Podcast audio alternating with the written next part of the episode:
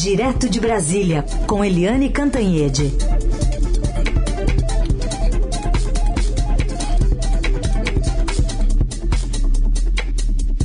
Oi, Eliane, bom dia. Bom dia, Raíssa e Carolina, ouvintes. Bom dia, Eliane. Vamos recuperar aqui uma manifestação do presidente ontem, num discurso exaltado no evento lá de supermercadistas. É, Bolsonaro voltou a dizer que a liberdade é mais importante que a vida e também voltou a fazer ameaças veladas ao processo eleitoral, dizendo aos empresários que as eleições podem ser conturbadas. O Brasil tem jeito, vocês foram excepcionais nessa pandemia, mas tudo pode acontecer. Podemos ter outra crise, podemos ter umas eleições conturbadas. Imagine acabarmos as eleições e parar para um lado ou para o outro a suspensão, que elas não foram limpas. Não queremos isso. E presidente insistente, né, Eliane? Sem nenhum fato novo, ele volta a, a falar em golpe, enfim, remontar a 64, traz de novo essa, essa desconfiança sobre as eleições. Não para e, ele, né? E sobre a Petrobras. E sobre a Petrobras. é, é isso, o presidente Jair Bolsonaro está no ataque né? Ele faz campanha, ele passeia de jet ski, ele faz lanchaciata agora, né? Depois de motociata, de andar a cavalo, essas piruetas todas, né? De campanha, campanha, palanque, palanque, governar que é bom, não. Mas é, o presidente Jair Bolsonaro, além de atacar as urnas eletrônicas, ele agora fala em eleição conturbada Atenção, gente, a eleição conturbada, ele compara 2022 com 1964, dizendo que naquela época os adversários, né, que ele não citou, mas é a esquerda, é, que na cabeça dele todo mundo é de esquerda, todo mundo é comunista, é, naquela época dava o golpe com armas e agora é, quer dar o golpe com a caneta. Ué, quem tem a caneta é ele e quem fala em golpe é ele. Não é a esquerda, não. É ele. É ele. E o presidente também, além desse foco contra a democracia, as eleições, a urna eletrônica, ele também tem um outro foco, que é a PT Petrobras. Né? Quando perguntaram para ele sobre o preço da gasolina, Petrobras, mudanças e tal, ele disse, ah, isso é com Saxida que é o novo ministro de Minas e Energia. Mas não é. E né? pelo jeito, o novo posto Ipiranga, né, Eliane? É, o novo posto Ipiranga para dar no, no, no, com os burros na água, é igual o original, né? Que não manda mais nada. Mas o presidente Bolsonaro está com essa obsessão. E a algum momento ele vai sacudir de novo a Petrobras. Ele está ameaçando, ameaçando, e ele é obsessivo. Quando ele põe uma coisa na cabeça, ele vai lá. E aí, olha, tem a ação da Petrobras, tem a imagem do Brasil no mundo, tem os investidores é, nesse momento de guerra, de China é, em quarentena novamente. Quer dizer, o presidente Bolsonaro tumultua o ambiente em vez de acalmar, em vez de dar segurança, estabilidade. A palavra-chave quando você tem uma guerra, quando você tem uma pandemia que está no fim, mas ainda incomoda, é estabilidade. Mas o presidente troca tudo isso por eleições conturbadas. É inacreditável. Bom, Eliane, hoje? Hoje tem reunião do PSDB, teve lá no sábado a carta, que você bem destacou ontem, foi papel timbrado de escritório de advocacia do ex-governador Dória, ou de, não sei, deveria falar João. Bom, João Dória, dizendo que é, havia uma tentativa de golpe. E aí, o que, que vão discutir hoje nessa reunião? Olha, na verdade, nem eles sabem direito. A reunião começa às quatro horas da tarde. E é, e é assim, vamos resumir rapidinho. É, o PSDB ameaça seriamente derrubar a candidatura do João Dória, que ganhou as prévias. O João Dória ameaça, com o papel timbrado e tudo, entrar na justiça para se manter candidato a qualquer custo. A senadora Simone Tebet ameaça ir até o fim e derrubar o Dória e tomar o lugar do Dória como candidato da terceira via é tudo de um ridículo atroz, né? Porque é uma guerra entre quem tem 1% e quem tem 3%. Ou seja, é uma guerra de derrotados. enquanto isso, os tucanos estão pensando em outra questão mais pragmática, que é o seguinte, a grana do fundo eleitoral. Neste momento, eles não querem jogar dinheiro fora com uma candidatura que não decola e eles querem é, garantir o rachuncho desse fundo eleitoral entre os candidatos a governos estaduais e principalmente os, as candidaturas deles próprios, né, a Senado e Câmara. Ou seja, é, eu não sei se a terceira via fez água ou está em chamas, mas entre o, o fogo e a água, né, tem aí um chão de mágoas e atritos e de uma guerra sem fim, né, gente? E dentro do PSDB, a maioria está ainda com Dória, Eliane? Olha, tem muita dúvida sobre isso. Hum. Por quê? Porque você tem o presidente Fernando Henrique Cardoso, ex-presidente Fernando Henrique é. Cardoso, que ainda é o grande líder do partido, fez um post é, defendendo a, o respeito ao resultado das prévias o que é, no mínimo, o que se espera de um partido sério. Ou não faz prévia, ou faz prévia e respeita o resultado, né? Sim. E teve também um movimento da juventude do PSDB, é, respaldando a candidatura do Dória. Então tem aí o movimento do PSDB jovem, tem o Fernando Henrique, que de jovem não tem nada, e tem o Aécio Neves, que é o, um, um, vamos dizer, um grande adversário interno do Dória. Os dois vivem guerreando. Aí uma hora o Aécio diz que tem que ser o Dória e agora diz que pensou em lançar o Marcos Pestana para a presidência da República. O Marco Pestana, que é um economista até muito inteligente tudo, foi um bom parlamentar, ele perdeu as eleições para deputado. Como é que ele será candidato a presidente da República? Né? Então é tudo é um jogo de cena, é uma guerra sem sentido e a gente não sabe se isso é uma é uma é um, é um drama ou uma comédia de mau gosto, né? E análise política direto de Brasília com Eliane Cantanhede. Agora para falar também sobre as, os namoros aí tentando chegar ao centro é, o, mas os lulistas têm atacado, a gente tem acompanhado alguns ataques de lulistas a tucanos e, por outro lado, bolsonaristas com ironias, ironias até de lancha e comendo picanha, Eliane. Olha aqui, olha, é, é, inacreditável também, mas a verdade é o seguinte, com a terceira via implodindo, né, você tem grandes partidos aí à disposição de quem está polarizando as eleições. Aí eu estou me referindo ao PSDB, ao MDB, ao Cidadania, né? E você tem as cúpulas partidárias que têm que ser, é, vamos dizer, atraídas né, abduzidas, você tem os militantes, os filiados, e você também tem os eleitores, os eleitores do PSDB, os eleitores do MDB, do Cidadania.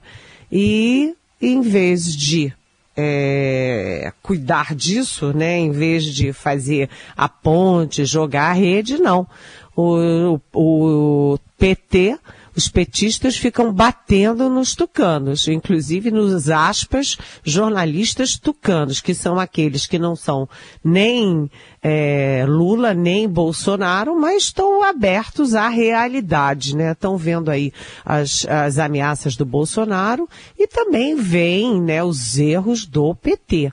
Né? Então você vê, enquanto Lula, né, o ex-presidente Lula atrai o ex-tucano Geraldo Alckmin para sua chapa, enquanto Lula atrai o, o Aloysio Nunes Ferreira, que é um líder tucano expressivo, para apoiá-lo, né, a base ali, os, a esquerda é, do PT fica batendo em tucano. É hora de bater em tucano? É hora de bater no MDB? Gente, calma lá, isso é burrice, né? Aliás, eu tenho falado muita palavra burrice aqui no nosso rádio, na nossa Rádio Dourada.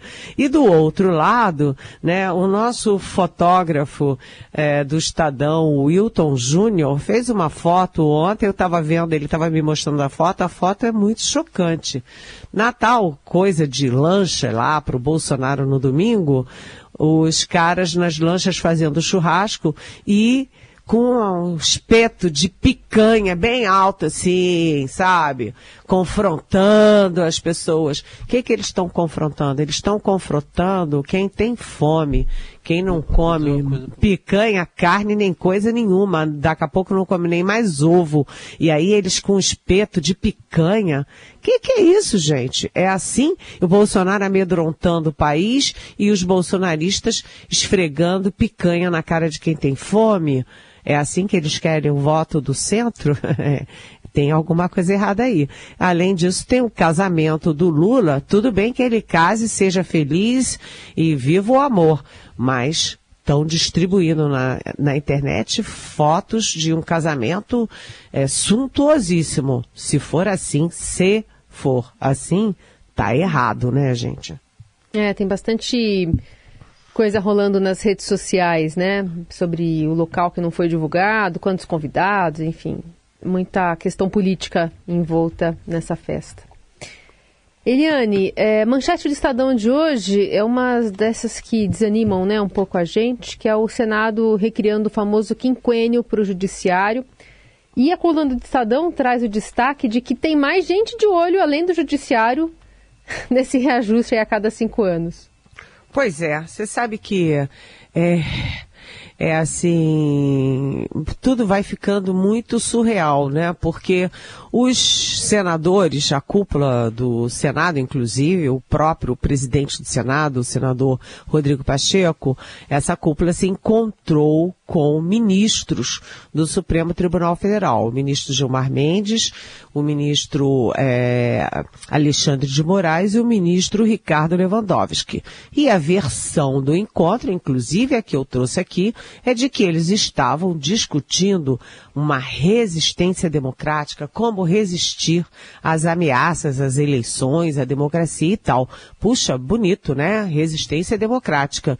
E aí Dias depois, menos de uma semana depois, vem aí a manchete do Estadão dizendo que, além da questão grande, tem a questão miúda. Miúda mais ou menos, né? Porque é, a manchete Estadão diz que o Rodrigo Pacheco vai botar em pauta a volta do quinquênio, que é 5% do salário a cada cinco anos para todo o judiciário. E aí entra o pessoal da ativa, os pensionistas, os aposentados, sem critério nenhum de produtividade. E isso custa 7,5 bilhões ao ano. A bagatela de 7,5 bilhões ao ano. Isso foi extinto em 2005 né, para o judiciário e foi extinto é, em 1999 para os servidores do executivo. Essa mamata, né? Bem, é, enquanto o governo, o executivo discute o, o, reajuste de 5% para todo funcionalismo civil e militar, agora o judiciário, depois de um encontro com ministros do Supremo, discute a volta do quinquênio Olha, é a picanha, né? Todo mundo esfregando picanha na cara do povo brasileiro que está pagando uma fortuna por cenoura, por tomate, por carne, por frango e que, como eu disse, daqui a pouco nem ovo vai mais comer, né, gente? Acho que merece então o nosso carimbo aqui, Eliane.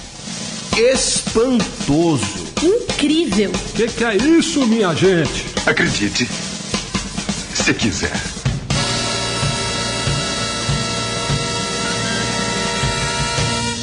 Hoje vale, vale um geral, assim.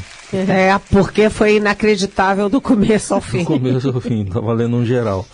É, ainda sobre essa crise no PSTB, o Adriano Agapito, ele, ele fala, crise no PSTB, apatia sobre a desconhecida candidata do MDB, a vasta quantidade de pequenos insignificantes partidos, estaremos uh, nós mais uma vez entre a cruz e a espada, cometeremos o mesmo erro, diz ele aqui nas palavras dele, das últimas eleições. Não seria interessante a existência logo de um de apenas dois partidos políticos? Acho que ele está pensando nos Estados Unidos aqui, né? Republicanos e democratas. O que, que você diz para Adriano?